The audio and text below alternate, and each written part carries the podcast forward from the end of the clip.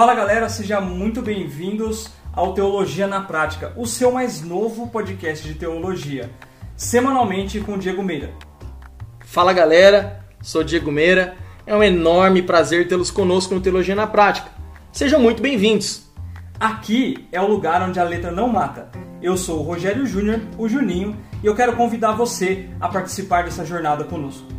Bom, antes de mais nada, eu quero agradecer a você, Ju. Obrigado por estar conosco nessa. É nóis, Gi, tamo junto. Quero agradecer também a minha esposa, idealizadora do podcast. Ela que tem nos incentivado a disponibilizar esse conteúdo de teologia. Na verdade, o Teologia na Prática, Ju, tem esse grande objetivo de despertar os nossos ouvintes o interesse de estudar as escrituras de forma mais profunda e também disponibilizar um conteúdo fiel, bíblico, frente ao excesso de conteúdo ruim que temos encontrado nas redes sociais. Nós vamos oferecer o Teologia na Prática semanalmente, como já foi dito por você, e também vamos trabalhar com séries e episódios. Então, os livros das Escrituras, né, que compõem o cânon, os 66 livros da Bíblia, eles vão ser estudados em episódios. Então, o nosso primeiro episódio, o episódio de estreia, é Colossenses então, vamos trabalhar numa série com episódios sobre o livro de Colossenses de uma forma profunda, esclarecedora, quebrando alguns mitos, algumas heresias, mas também disponibilizando um conteúdo fiel. Nosso compromisso é com a verdade e, como você disse, aqui é o lugar onde a letra não mata. Então, vai ser uma jornada que nós vamos de fato aprender mais das Escrituras e com certeza vamos aumentar né, o nosso conhecimento e na medida que nós vamos aumentando o nosso conhecimento, a ideia do nosso podcast é que essa teologia seja colocada em prática, a fim de que isso venha refletir né, na nossa vida e na sociedade de uma forma geral que nós sabemos que carece tanto de homens e mulheres de Deus que reflitam de fato o que está escrito nas santas palavras que nos foram deixadas pelo nosso Senhor. Então vão ser aí semanas realmente proveitosas e eu espero que realmente o conteúdo possa trazer transformação nas nossas vidas e na vida de todos os nossos ouvintes. É isso aí, mano. É, tenho certeza que o Teologia na Prática, né, é o nosso, esse, tem esse compromisso com a verdade. E ele vai ser muito enriquecedor, né, em termos de, de profundidade bíblica, vai trazer muito conhecimento para nós. Bem, sem mais delongas então, eu acho que agora é contigo. Show! Vamos lá, vai ser um enorme prazer poder compartilhar esse conteúdo bíblico com todos vocês.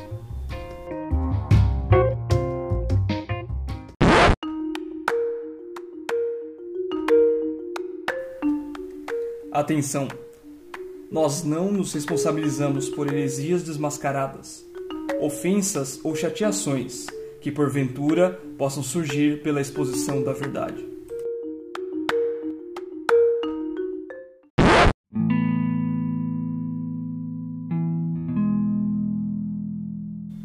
É isso, galera. Novamente é um, uma alegria muito grande poder compartilhar das Escrituras através desse podcast do Teologia na Prática. Eu tenho certeza que vamos ser enriquecidos por este conteúdo bíblico. E vamos direto então para a nossa série, a nossa série de estreia, que é a carta de Paulo aos Colossenses. Uma carta curta, que contém quatro capítulos, mas uma carta muito rica, uma carta que é muito importante para a igreja nos dias de hoje. Ao decorrer das ao decorrer dos dias nós vamos perceber o quanto ela é atual para os dias de hoje, diante de todo o cenário que ela vivia. Mas antes de ir direto para o texto, para os versículos que nós vamos ler para esse episódio, é importante trazer como, como fins introdutórios um pouquinho sobre a região, a cidade, um pouquinho sobre o contexto social dessa cidade e como ela funcionava, né? A cidade de Colossos, ela ficava na província da Ásia, né? é conhecida como região da Frígia, se localizava a 160 quilômetros da cidade de Éfeso e a poucos quilômetros da cidade de Laodiceia e Herápolis. Nós sabemos que dessas três, eu acredito que a que fique mais na nossa memória é a cidade de Laodiceia, muito por conta né, da carta enviada ao anjo desta igreja, uma igreja que foi acusada de ser miserável mesmo sendo abastada. E Colossos ficava, né, próximo a Laodiceia, próximo a Herápolis. Justamente quando tem aquela comparação, vejo que não é quente nem frio, há uma há um contexto muito importante, né? Porque Hierápolis era conhecido pela cidade das águas termais, por ser uma região vulcânica. E Colossos, uma cidade que beirava, né, as montanhas, então com águas mais frias, águas que tinha nos seus riachos potenciais químicos que fazia com que a própria cidade de Colossos fosse um grande centro industrial de fabricação de lã tingida. Então, a cidade, a região por si só era uma região muito rica. É uma região onde não havia escassez de recursos. Claro que dessas três, a cidade que mais se destacava era a cidade de Laodiceia, cidade muito rica que não dependia, inclusive, de ajuda financeira alguma de Roma, né? Porque eram colônias romanas. Fato é que João no Apocalipse diz, né, que elas, a igreja se gabava de ser rica e não precisar de nada, justamente porque a cidade de Laodiceia era uma cidade muito abastada financeiramente falando. Nós sabemos que Colossos não existe mais no dia de hoje, inclusive não há vestígios arqueológicos dessa cidade. Ficava na região que hoje nós conhecemos como, como Turquia, mas claro, perto de Laodiceia era uma cidade, vamos dizer, insignificante, era uma população sem tanta importância quando se comparado à cidade de Laodiceia, que era uma cidade extremamente rica e poderosa financeiramente falando. Mas Colossos tinha né, a sua devida importância, chegou a ser chamada, né, a grande cidade da Frígia pelos seus invasores, mas tudo indica que desapareceu do mapa, né, diante aí de catástrofes naturais, porque eram cidades que estavam próximas a regiões vulcânicas. Então foi uma cidade que logo se dissipou e hoje não há mais vestígios da cidade de Colossos. A população tinha, né, grande parte da sua formação de pessoas gentílicas, mas eram, uma, eram cidades que se encontravam também um número considerável de judeus, estima-se. Né, estudiosos, eruditos, dizem que tinha aproximadamente 50 mil judeus na região da Frígia que contemplava essas três cidades. Então era uma cidade também que tinha né, um número considerável de judeus. E claro, aonde tem judeus, aonde tem gentios, e nós sabemos que o evangelho então chegou a essa cidade. Nós sabemos, né, que apesar desta carta ser escrita por Paulo, Paulo não foi o fundador dessa igreja. Paulo, na verdade, nunca visitou a igreja de Colossos, como também não visitou a igreja de Laodiceia. Ao transcorrer dos capítulos, a gente vai perceber isso no capítulo 2, no versículo 1 da carta de Paulo aos Colossenses, Paulo vai falar sobre, sobre isso, sobre ele não ter visitado os Colossenses e também não ter visitado a igreja de Laodiceia.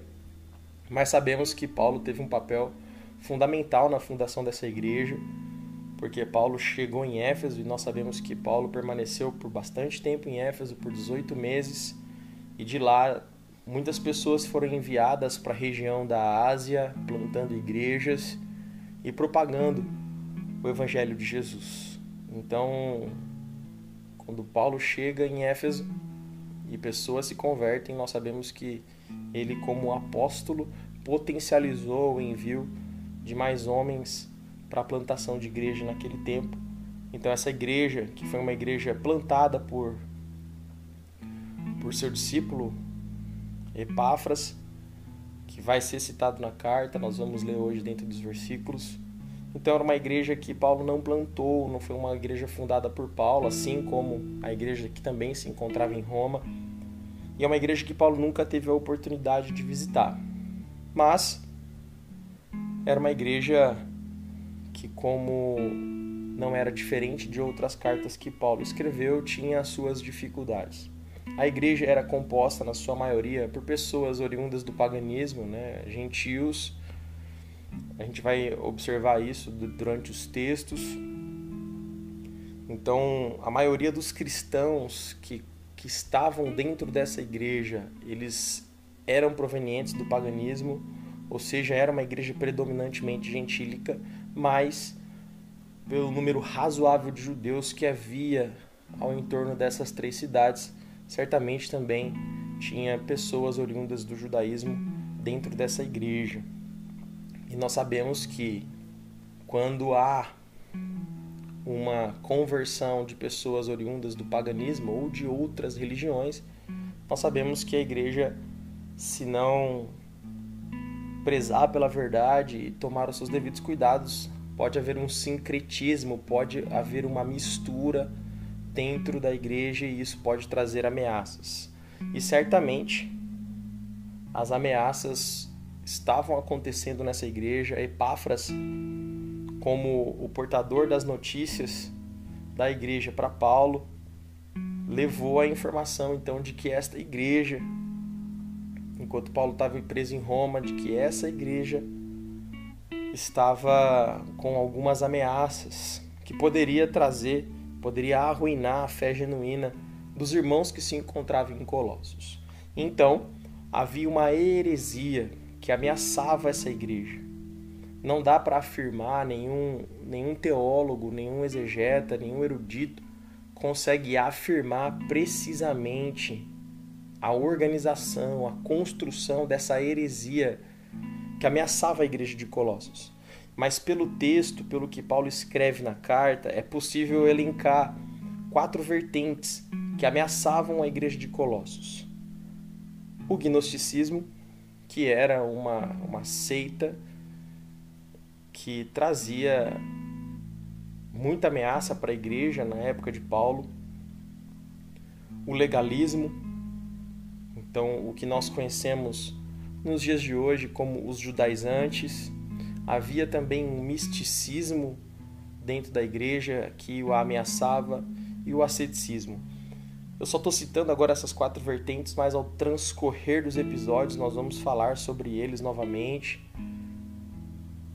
Então, essa heresia que estava ameaçando a igreja de Colossos, ela tinha um pouco de gnosticismo, com um pouco de legalismo, com um pouco de misticismo, com um pouco de asceticismo. Então, tudo isso misturado trazia ameaça à verdade que já havia sido plantada naquela igreja. Então Epafrodito traz as notícias para Paulo dessa heresia de que homens falsos mestres estavam então levando né, é, essa história de um evangelho misturado com gnosticismo, legalismo, misticismo, asceticismo para a igreja e isso estava então ameaçando a saúde, a doutrina que havia já sido implantada nessa igreja.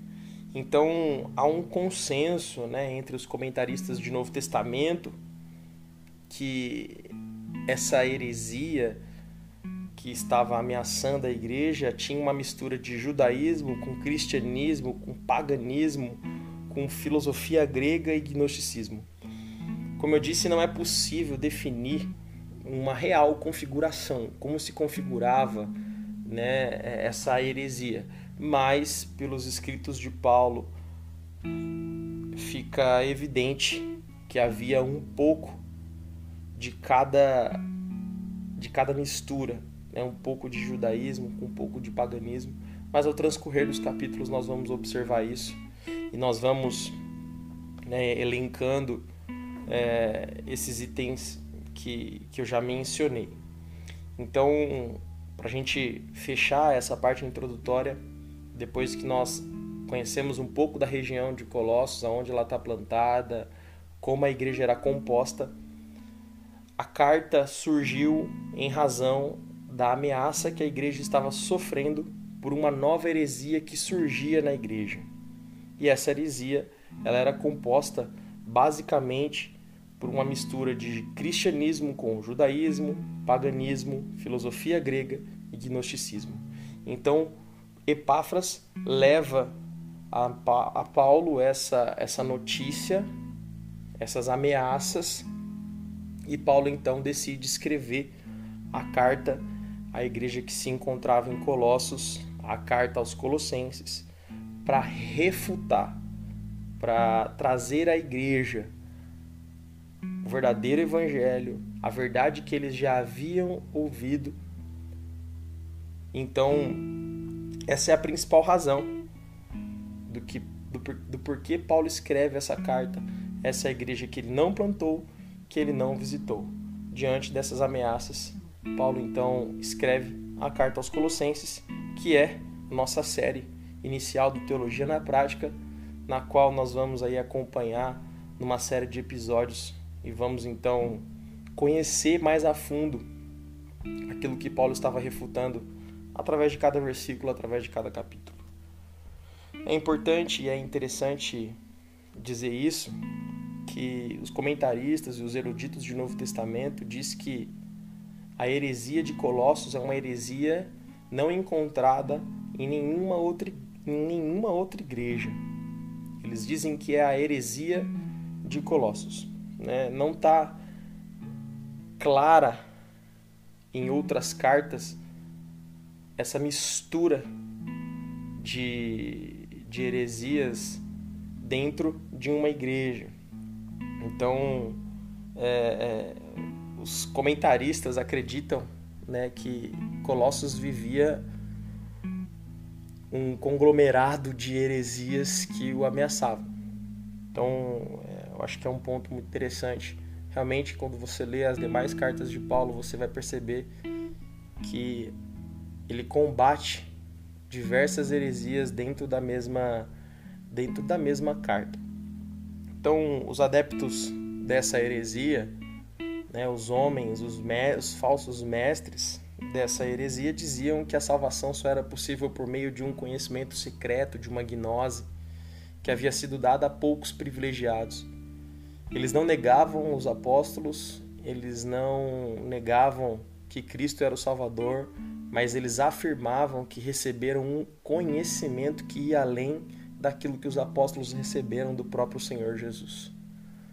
Então, esses homens que estavam infiltrando essa heresia dentro da igreja diziam ser dotados de um conhecimento privilegiado de que os apóstolos não receberam. Eles não refutavam o trabalho dos apóstolos, eles não refutavam a salvação em Cristo, mas eles diziam receber um conhecimento privilegiado, uma revelação privilegiada que nenhum dos apóstolos havia havia recebido. Então, eu acho eu acho interessante pegar essa esse pensamento desse, desses teólogos da época de, de Paulo e que ameaçava a igreja de Colossos e linkar com o que está escrito lá em Gálatas. Paulo, no capítulo 1 de Gálatas, ele refuta fortemente que qualquer nova revelação, mesmo que anjos tragam uma nova revelação daquilo que não foi entregue por Jesus, daquilo que não está escrito, Paulo fala que seja anátema. Paulo ainda reforça que sejam anátemas, que sejam malditos. Ou seja, não existe mais revelação privilegiada. O cânon está fechado, a escritura ela já está fechada. Não há nova revelação senão a palavra de Deus, que é a revelação do Senhor para nós.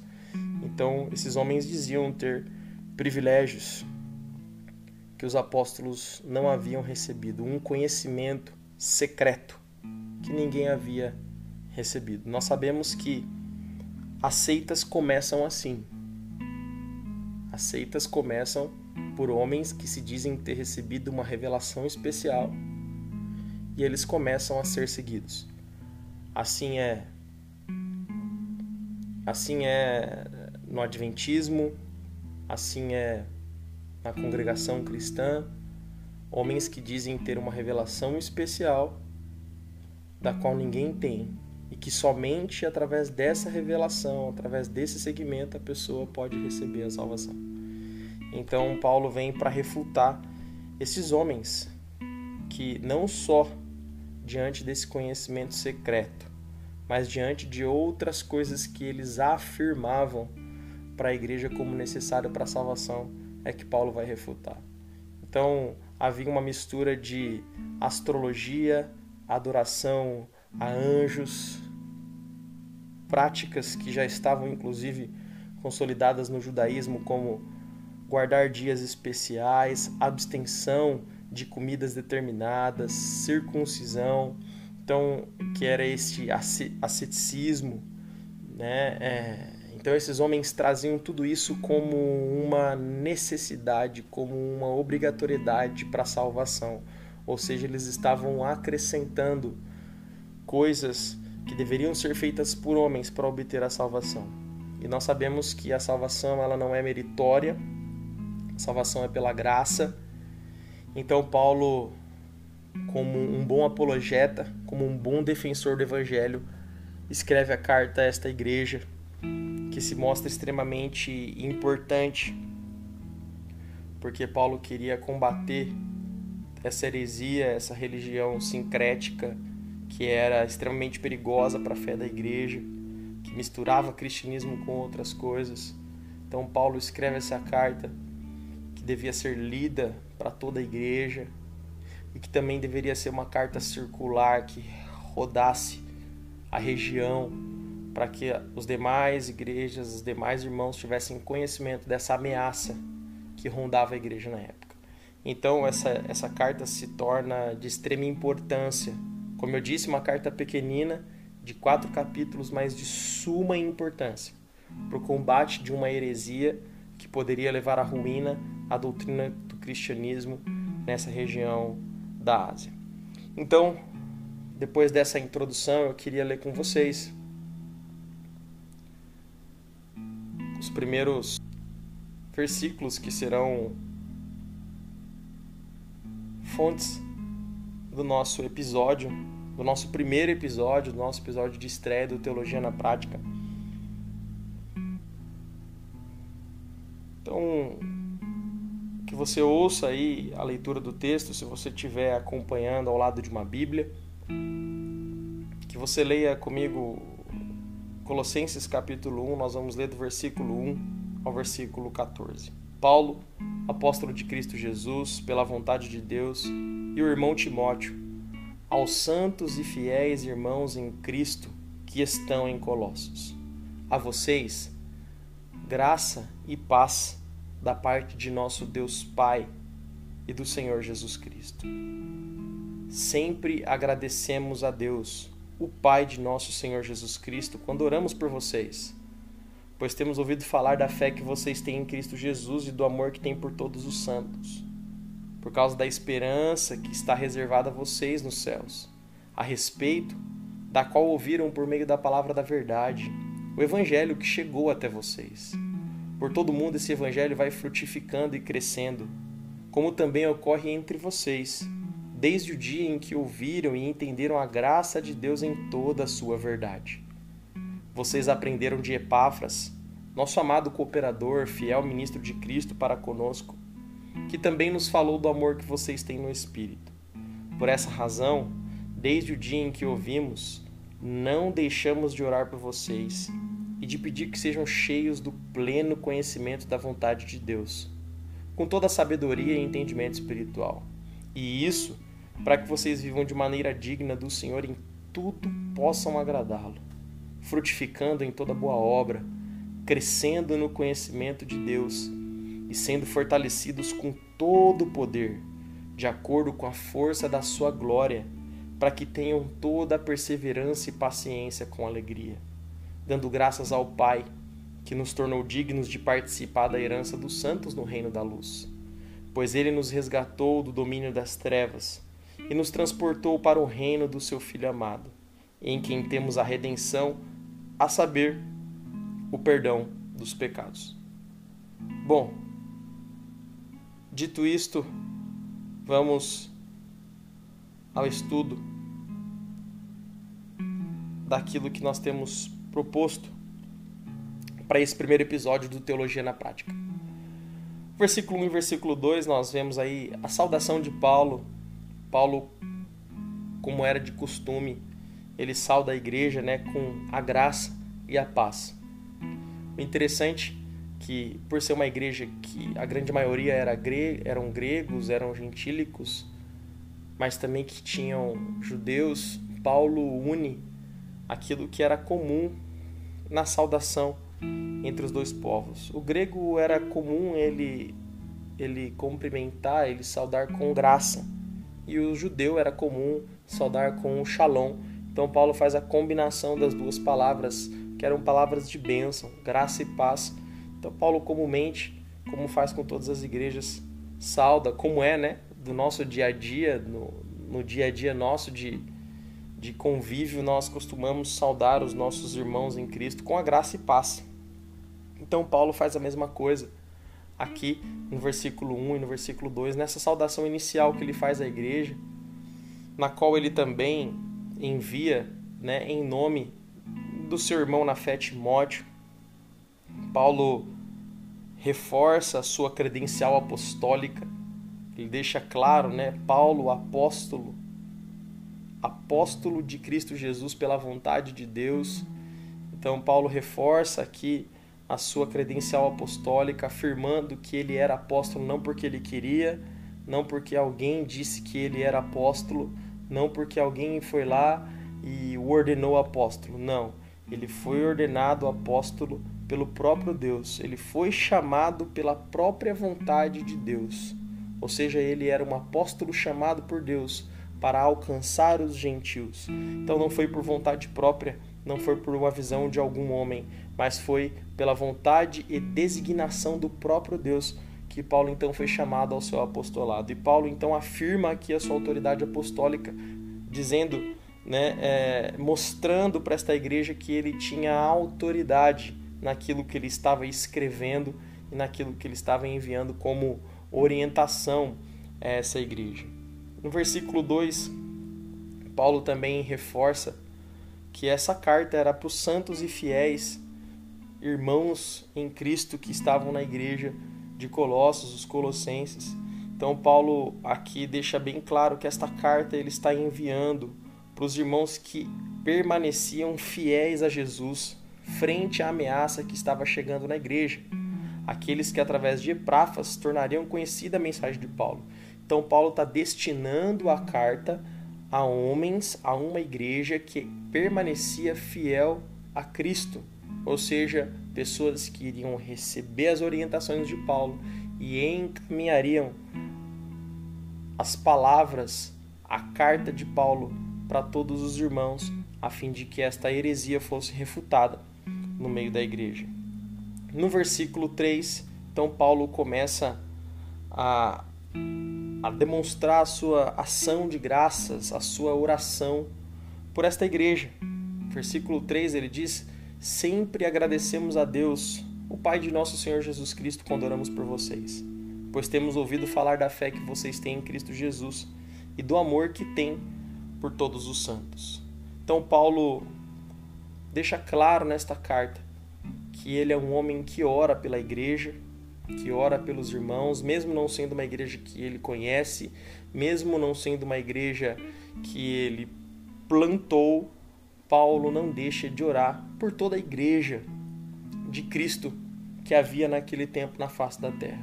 E Paulo mostra razões do porquê ele era grato a Deus por essa igreja.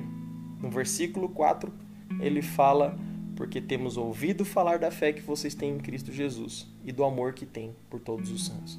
Então, Paulo era grato a Deus em sua oração por essa igreja, porque essa igreja tinha uma fé convicta em Cristo Jesus e era uma igreja que tinha amor por todos os santos. Então, aqui, Paulo certamente mostra duas características marcantes dessa igreja: a fé em Cristo Jesus e o amor por todos os santos.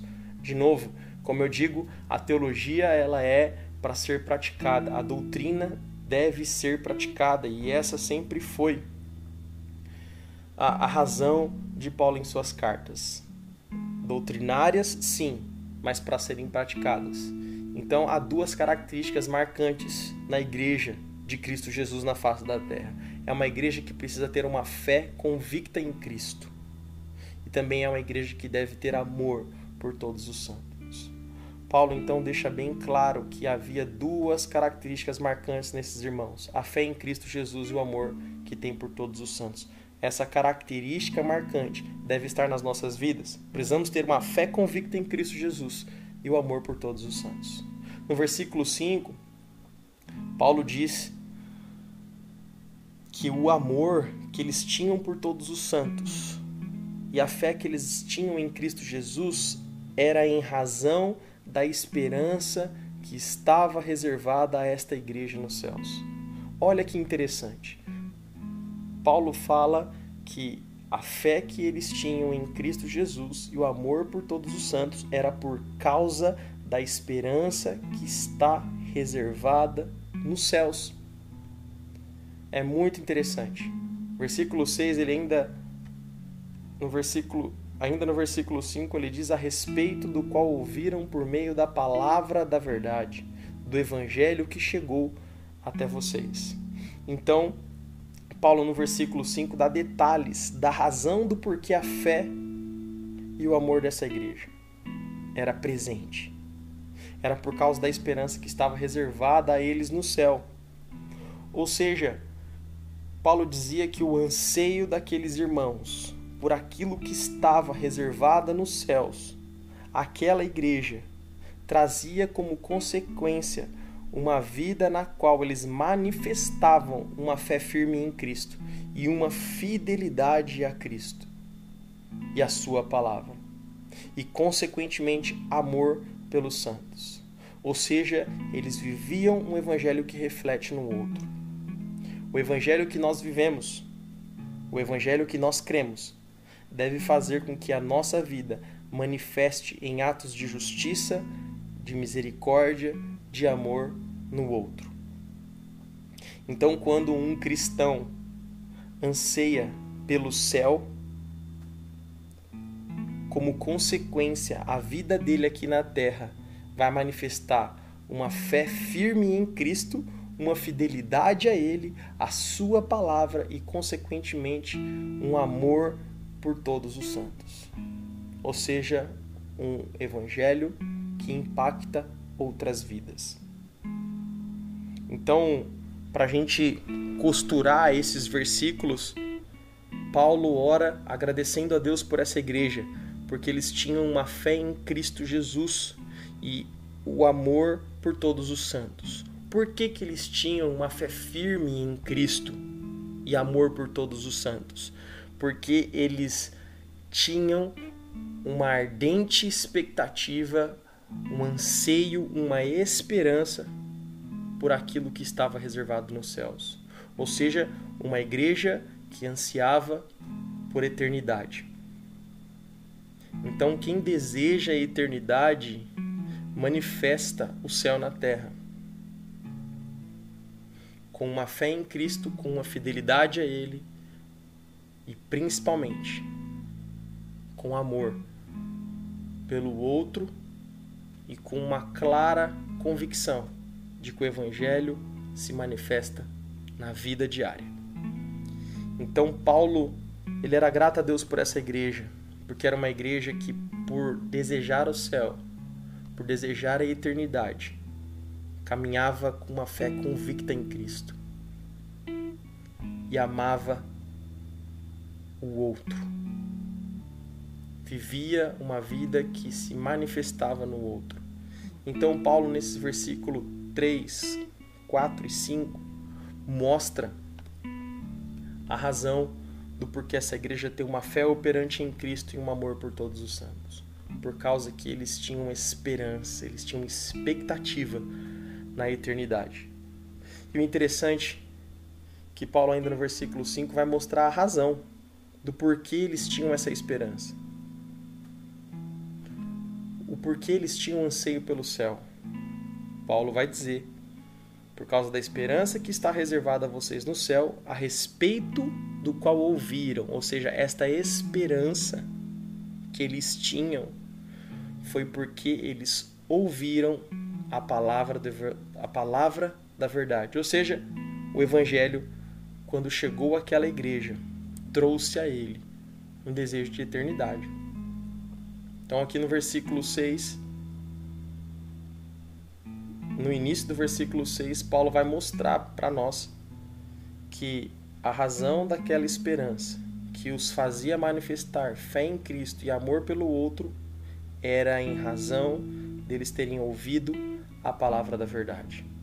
Romanos, capítulo 10, versículo 17, Paulo diz algo muito importante. Ele fala que a fé vem por ouvir a palavra de Deus.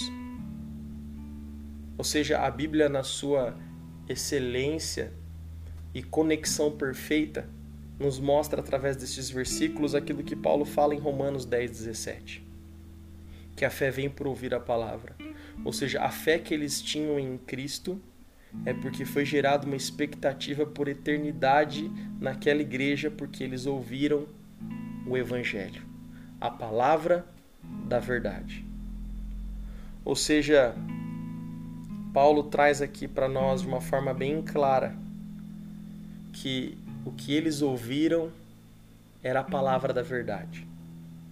Ou seja, o anseio pela eternidade foi em razão do evangelho que os foi pregado. Quando Paulo usa a palavra da verdade, ele tem um objetivo muito claro nisso. Porque a gente sabe que o pano de fundo é que eles estavam ouvindo mentiras.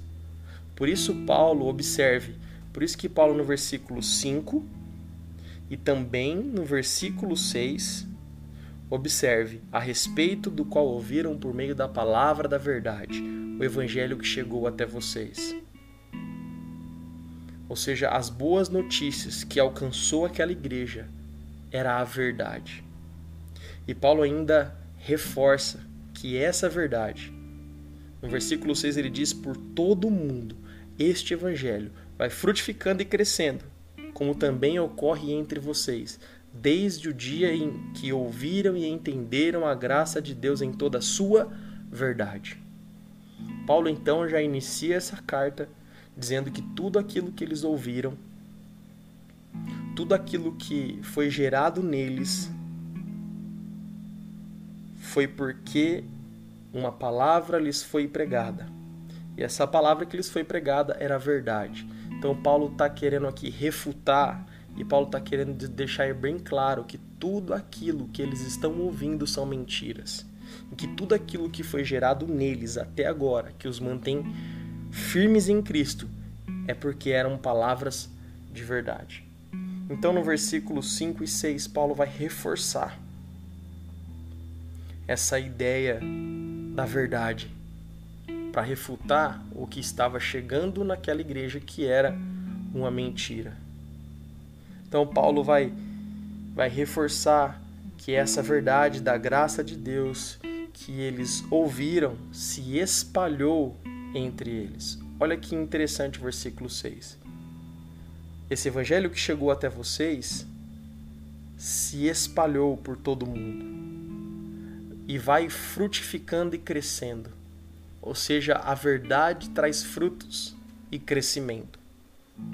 Como também ocorre em vocês. Ou seja, era uma igreja que estava frutificando, era uma igreja que cresceu, era uma igreja que era sólida em Jesus. Desde o dia em que eles ouviram e entenderam a graça de Deus em toda a verdade eles cresceram e deram frutos. E Paulo ainda diz para eles: ó, essa verdade que vocês estão ouvindo aí, ela se espalhou em todo o mundo e está frutificando, porque nada pode ir contra a verdade. A verdade traz frutos, a verdade do evangelho traz crescimento. Então, de novo, nós aprendemos algo muito interessante ao entender o pano de fundo dessa carta. A verdade traz crescimento, a verdade traz frutos, Ou seja, o que nós aprendemos com isso? Nós não precisamos acrescentar nada à nossa mensagem cristã. Nós não precisamos misturar nada à palavra de Deus, porque ela é a verdade necessária. Então nós não precisamos guardar dias especiais. Nós não precisamos acrescentar um misticismo dentro da palavra. Nós não precisamos deixar de comer alimentos, porque a verdade que nos foi entregue por Cristo é suficiente. Ela dá crescimento e ela frutifica. Que nós precisamos para crescimento é a palavra, então Paulo está reforçando isso para essa igreja. E de novo, uma outra lição muito importante, e eu não quero que você perca isso de vista. Paulo fala que esse evangelho está espalhando por todo mundo. Quando Paulo fala por todo mundo, aqui ele quer dizer por todo o Império Romano. Esse texto nos traz uma memória daquilo que é a vontade de Deus. A vontade de Deus é que essa verdade se espalhe por todo mundo. Eu trago então nas palavras de Jesus lá no Evangelho de Mateus, no capítulo 28, no versículo 18, Jesus fala: Foi-me dada toda a autoridade nos céus e na terra. Portanto, no versículo 19, ele diz: Portanto, vão e façam discípulos de todas as nações, batizando-os em nome do Pai, do Filho do Espírito Santo, ensinando-os a obedecer tudo que eu ordenei a vocês, e eu estarei sempre com vocês até o fim dos tempos. Essa é, é, esse é o texto que nós conhecemos como a Grande Comissão, quando Cristo ordena aos seus apóstolos para que se espalhassem e pregassem o Evangelho por todo mundo. E aqui nesse texto, quando Paulo fala que o Evangelho está se espalhando por todo mundo, nós observamos a vontade de Deus sendo cumprida em toda a história. E nada vai parar a vontade de Deus. O evangelho continua se espalhando por todo mundo. E Paulo reforça isso para essa igreja, dizendo que eles não precisam acrescentar mais nada, porque tudo que eles receberam era a verdade de Deus. E Paulo continua no versículo 7, no versículo 8, de forma bem bem bem sucinta, ele deixa bem claro, traz evidências muito importantes de quem de quem foi o responsável pelo surgimento daquela igreja e também quem levou as notícias para Paulo. Versículo 7 ele diz: Vocês aprenderam de Epáfras, nosso amado cooperador, fiel ministro de Cristo para conosco. Então, Paulo traz uma marca muito importante. Era um cooperador de Paulo, um auxiliar de Paulo, amado por ele, mas fiel ministro de Cristo. Um homem fiel ao Evangelho, fiel a Cristo, servo de Jesus, que também testificou do amor dessa igreja para Paulo e que, clara, e que claramente levou as notícias das ameaças que estavam rondando e chegando à igreja em Colossos. Então, Paulo, no versículo 7 e no versículo 8, vai deixar aqui para nós fortes constatações de quem teria levado o evangelho a Colossos e também quem foi o responsável pela plantação da igreja, bem como aquele que levou notícias da igreja para Paulo. Se nós pudéssemos então resumir todos esses versículos eu diria que ficaria dessa forma. Paulo então relatando, né? Toda vez que oro a Deus, agradeço por vocês, porque Epáfras me contou que vocês creram e receberam a palavra da verdade, que é diferente dessa mentira que vocês estão escutando. E como resultado disso, vocês confiam no Senhor e amam uns aos outros. Por isso sou grato a Deus por serem uma igreja de Cristo. Se a gente fosse pegar esses sete versículos e resumir numa frase, seria essa frase de Paulo: grato por essa igreja que permanecia fiel ao Senhor, na qual ele recebeu boas notícias da sua fé e do seu amor através de Epáfras. No versículo 9, Paulo diz assim: por essa razão. Interessante que até o versículo 6, Paulo manifesta sua oração de gratidão a Deus. E agora Paulo vai manifestar uma oração de petição, algo que Paulo pede a Deus. Então, primeiro Paulo agradece a Deus e depois Paulo vai pedir a Deus. E aí no versículo 9 ele mostra seu pedido por essa igreja.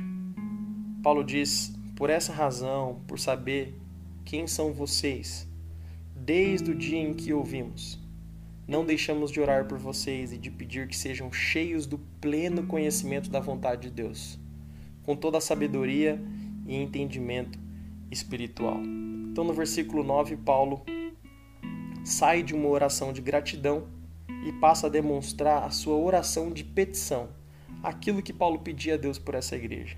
E o que que Paulo estava pedindo? Paulo estava pedindo que essa igreja tivesse o pleno conhecimento da vontade de Deus com sabedoria e entendimento espiritual. Então Paulo pede a Deus que essa igreja tivesse um total conhecimento do qual é a vontade de Deus para eles.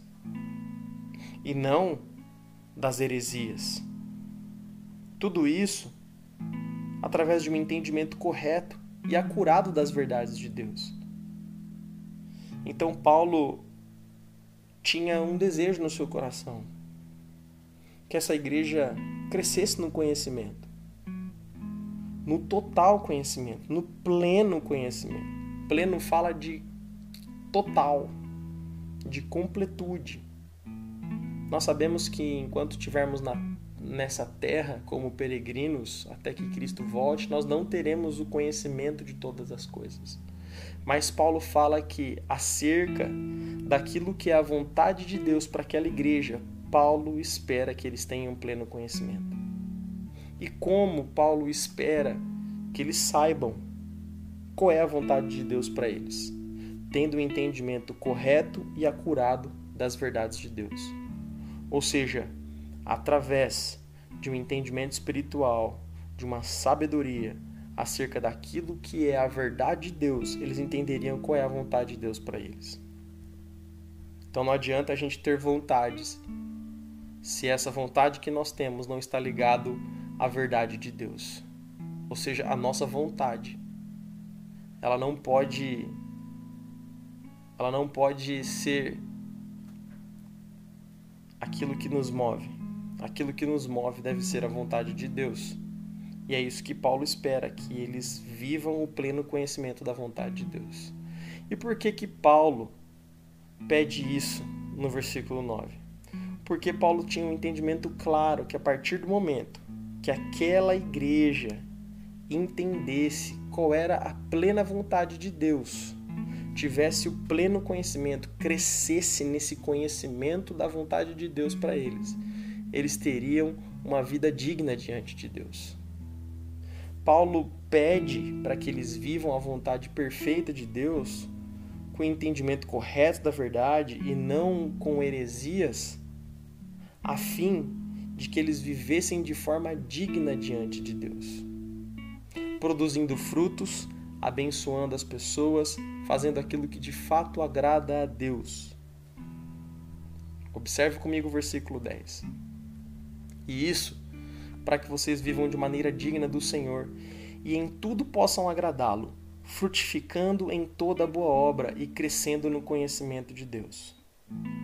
Então, Paulo pedia para que eles conhecessem a vontade de Deus, porque ao conhecer a vontade de Deus através da verdade de Deus, como consequência, eles veriam uma vida digna diante do Senhor.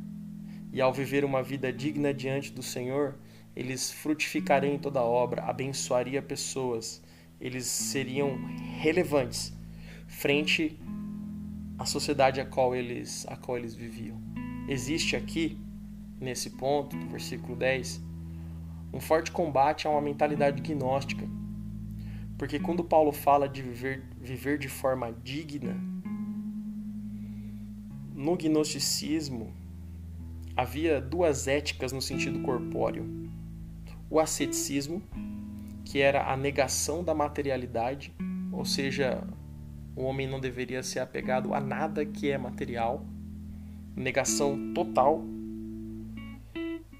ou a outra, o outro sentido era a desconsideração do corpo, fazendo que o homem se entregasse aos prazeres, ou seja, o corpo é inferior, então pelo corpo ser inferior, Deus não se importa. Então o gnosticismo ele tinha essas duas linhas, a linha ascética, que negava todo tipo de materialidade, ou seja, o homem deveria viver na extrema pobreza, o homem deveria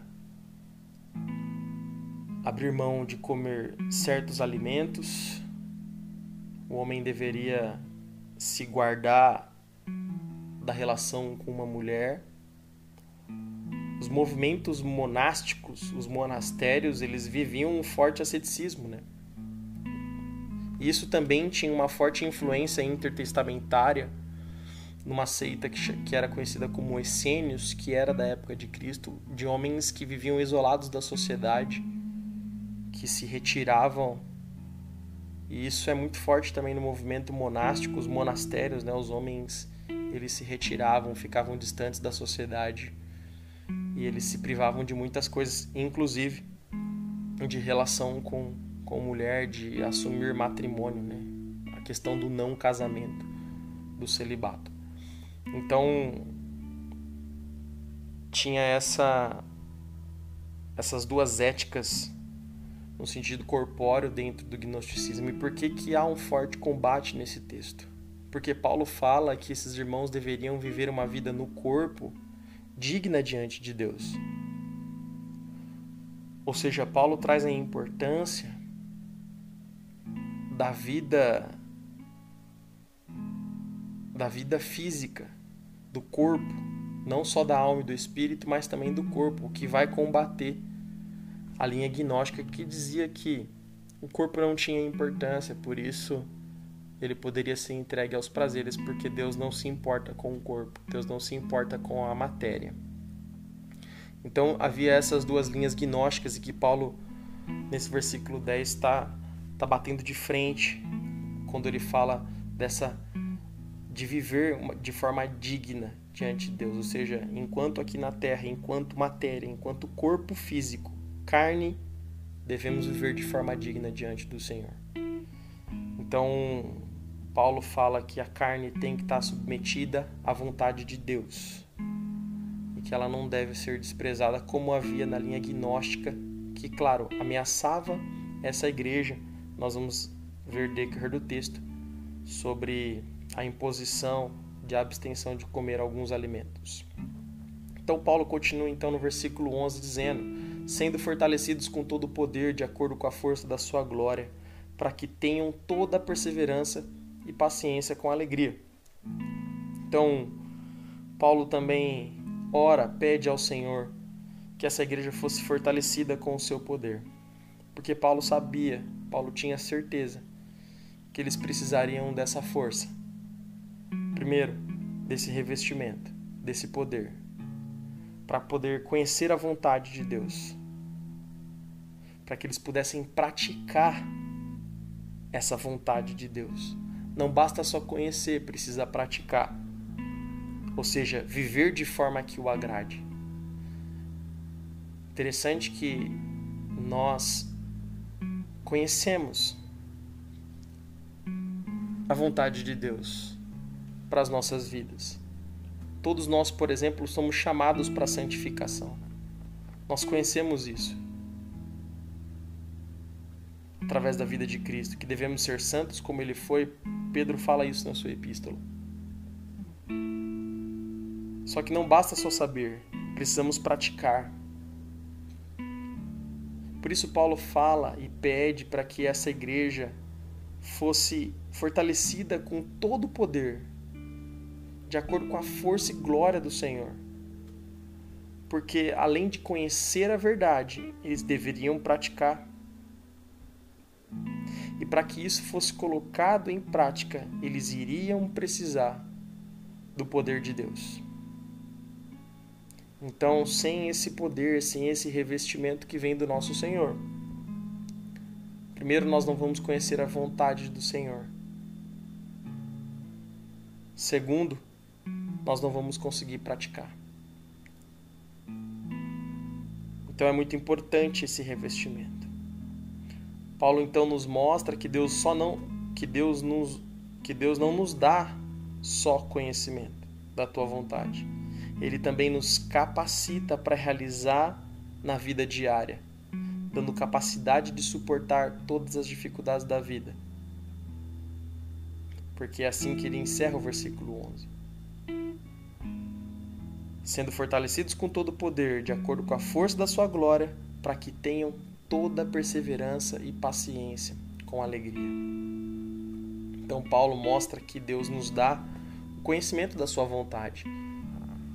Às vezes, Deus nos mostra qual é a vontade dele, nós ficamos até certo ponto temerosos em como fazer. Mas o mesmo Deus que nos mostra a Sua vontade é o Deus que capacita os santos para realizar e dá capacidade para suportar todas as dificuldades da vida sem que a alegria e a fé em Cristo sejam abaladas. É o que ele diz no final do versículo 11. Para que vocês tenham perseverança e paciência com alegria. Paulo quer dizer para que vocês tenham uma fé e uma alegria inabalável em Cristo Jesus. Por isso que é necessário poder e a força que vem de Deus. Porque sem revestimento deste poder de Deus, sem a força que vem do nosso Senhor, não é possível enfrentar as dificuldades da vida. Não é possível termos uma alegria inabalável e uma fé inabalável. A paciência e a perseverança com alegria, ela só é permanente na vida do cristão se ele está revestido do poder. E é isso que Paulo pede a esta igreja: essa força, esse poder, para os fazer resistir todas as dificuldades, todas as aflições que essa igreja pudesse passar. Então, Paulo pede a Deus para que essa igreja conhecesse plenamente qual é a vontade de Deus. Porque conhecendo qual era a vontade de Deus, essa igreja viveria de forma digna, dando bons frutos e crescendo no conhecimento de Deus. com certeza seriam fortalecidos pelo poder para suportar toda e qualquer dificuldade que porventura eles pudessem enfrentar. No versículo 12, aí Paulo novamente volta a agradecer a Deus. Paulo fala lá no versículo 9: Por essa razão, desde o dia em que ouvimos, não deixamos de orar por vocês. E aí Paulo fala do porquê ele ora, e aí no versículo 12 ele fala: dando graças ao Pai. É a segunda parte da oração. Porque nos tornou dignos. Aí Paulo se coloca dentro dentro do mesmo pacote do que eles. Primeiro, fala, primeiro ele fala do porquê ele ora e, do, e o que, que ele pede a Deus por essa igreja. E depois ele agradece. Enquanto eu oro e peço isso por vocês, eu agradeço dando graças ao Pai, que nos tornou dignos de participar da herança dos santos no reino da luz. Então, Paulo volta aqui a agradecer a Deus pelos benefícios que eles possuem em Cristo Jesus. Paulo então reforça aos irmãos dessa igreja que a eles foi dado o direito de participar da herança de tudo daquilo que é proveniente do reino da luz. Luz entende-se aqui de forma metafórica por tudo aquilo que vem da parte de Deus. Então Paulo agradece a Deus por este privilégio de poder ser digno de participar da herança de tudo aquilo que vem do teu reino. E aí no versículo 13, Paulo vai fazer uma referência da onde eles eram, de onde eles pertenciam. Porque quando ele fala ser portador da herança do reino da luz, ele vai falar: Pois ele nos resgatou do domínio das trevas. Ou seja, Paulo agradece ao Pai por aquele momento, junto com aqueles irmãos, serem dignos de participar da herança dos santos no reino da luz, do reino de Deus, da eternidade. E por que, que ele agradece por isso? Porque Paulo traz a memória desta igreja que o Pai os resgatou do domínio das trevas. Ou seja, fica aqui evidente Paulo está reforçando para essa igreja que o Senhor já deu a eles aquilo que aquela heresia, aquilo que aquela seita estava prometendo através de suas mentiras. Uma salvação meritória. Ou seja, Paulo estava dizendo: vocês já receberam a salvação. Porque vocês estavam no domínio das trevas e hoje nós somos participantes do reino de Deus.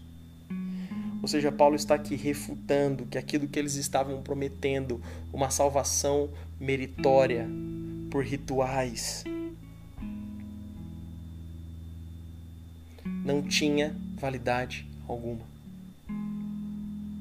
Aquilo que eles estavam prometendo era uma mentira, porque eles já estavam, eles já eram participantes do reino de Deus e não mais precisavam acrescentar nada para obter salvação.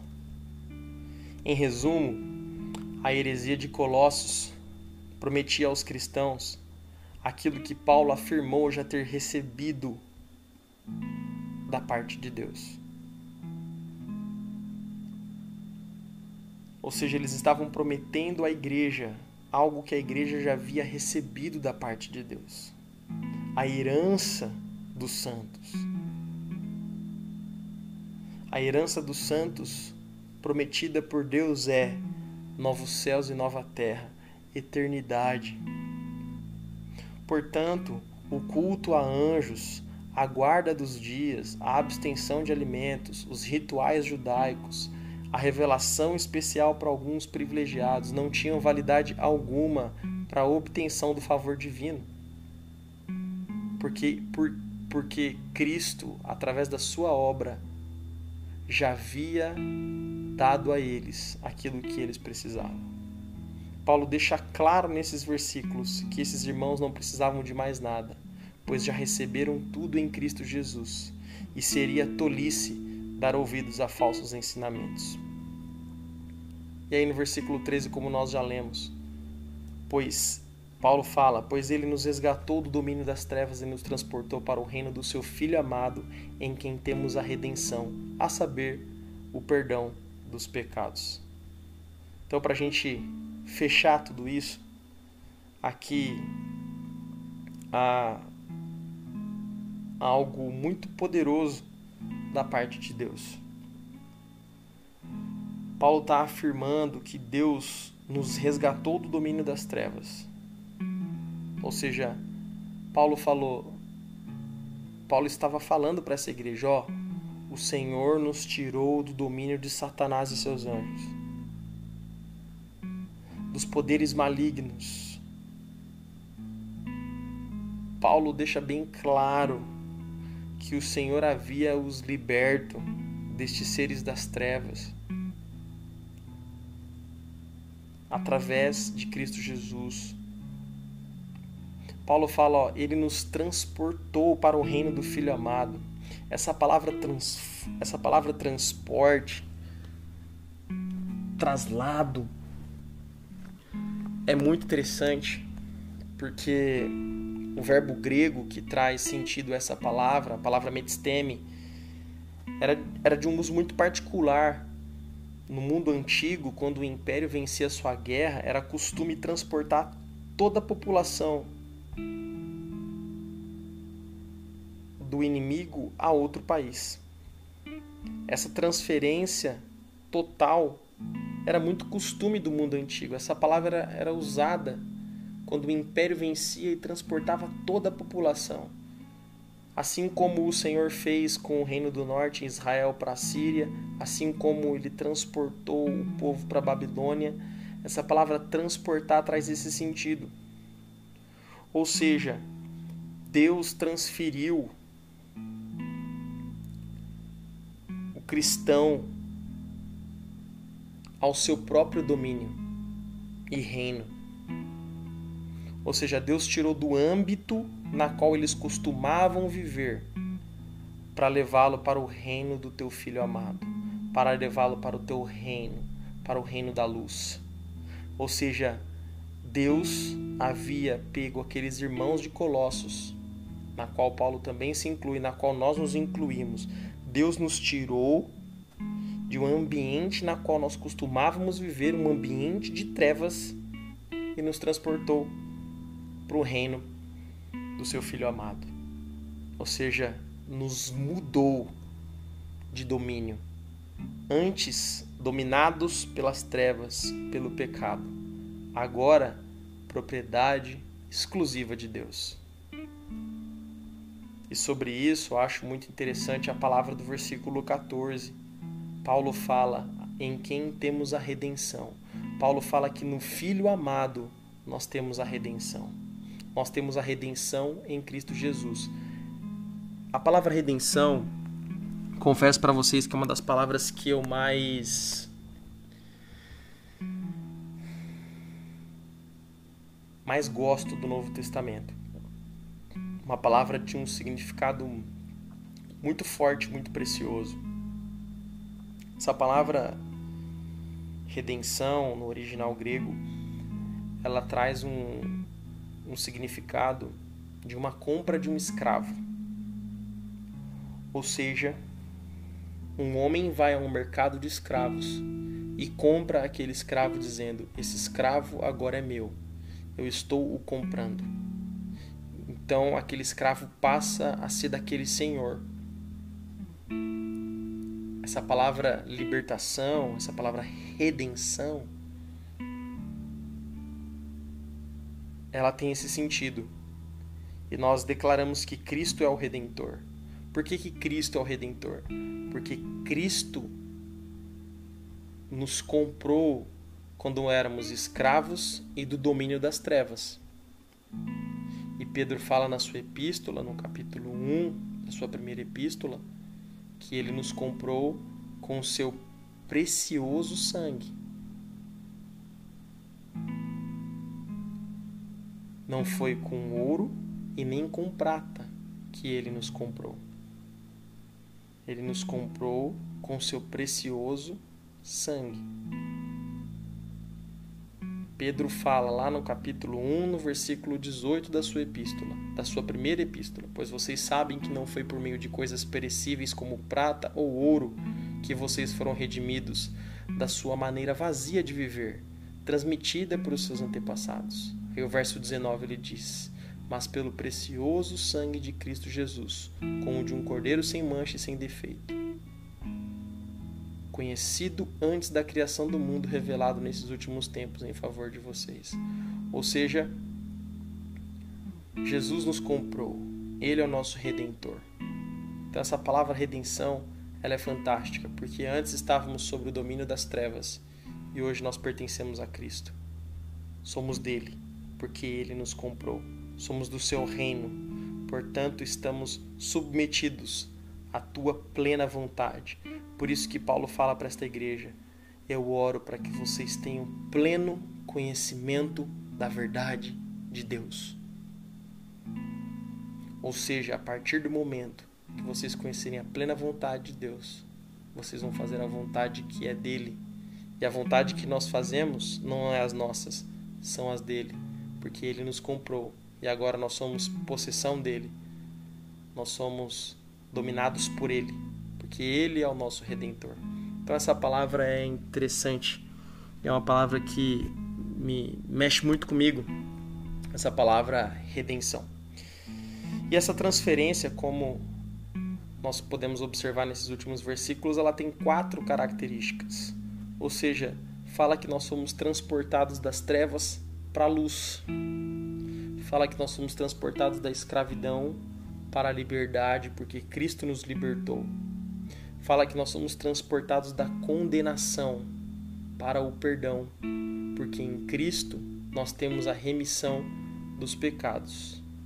Nós somos transportados do poder de Satanás, ou seja, do domínio das trevas, ao poder de Deus. Que grande obra Cristo fez na cruz do Calvário. Eu espero que nesse nosso primeiro podcast, que foi até um pouquinho mais mais longo do que o normal por conta da nossa introdução, do nosso contexto histórico. Espero que você tenha sido enriquecido no seu conhecimento. E como é o nosso objetivo, né, do Teologia na Prática, que esse conhecimento seja colocado em prática. Que sejamos santos e fiéis ao nosso Senhor Jesus Cristo. Que sejamos conhecidos por pessoas que possuem uma fé firme em Cristo Jesus. Que sejamos pessoas conhecidas pelo nosso amor, ou seja, por um evangelho que reflete no outro.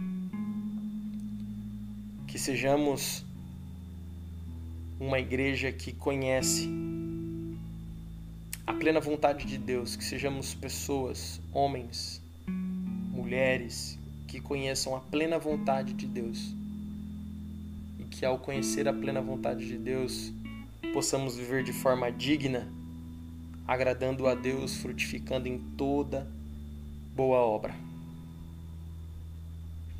Porque nós somos resgatados.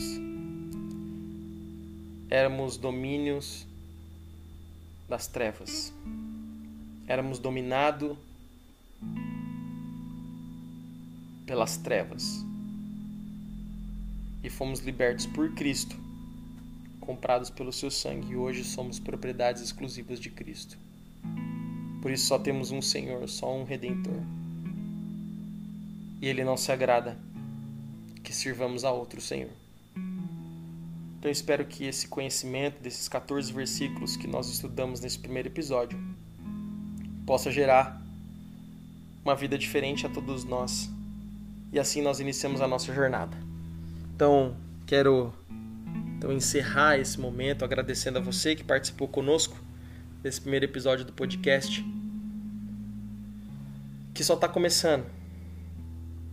Então, agradeço por pelo esse tempo que possamos realmente continuar juntos e, e conforme a evolução a gente vai preparando coisa nova. A gente já tem uma nova ideia aí. Quando a gente fechar uma série a gente vai ter uma uma mesa com mais participantes. A gente vai discutir algumas coisas do livro de Colossenses fazer um debate né, de perguntas e respostas. Então você que quiser nos enviar também alguma dúvida, mande a nós que nós vamos nesse dia poder aparar algumas arestas. Obrigado, obrigado por nos ouvir. Espero vocês no próximo podcast. Fica aqui o meu agradecimento, meu abraço. Até a próxima e que Deus vos abençoe.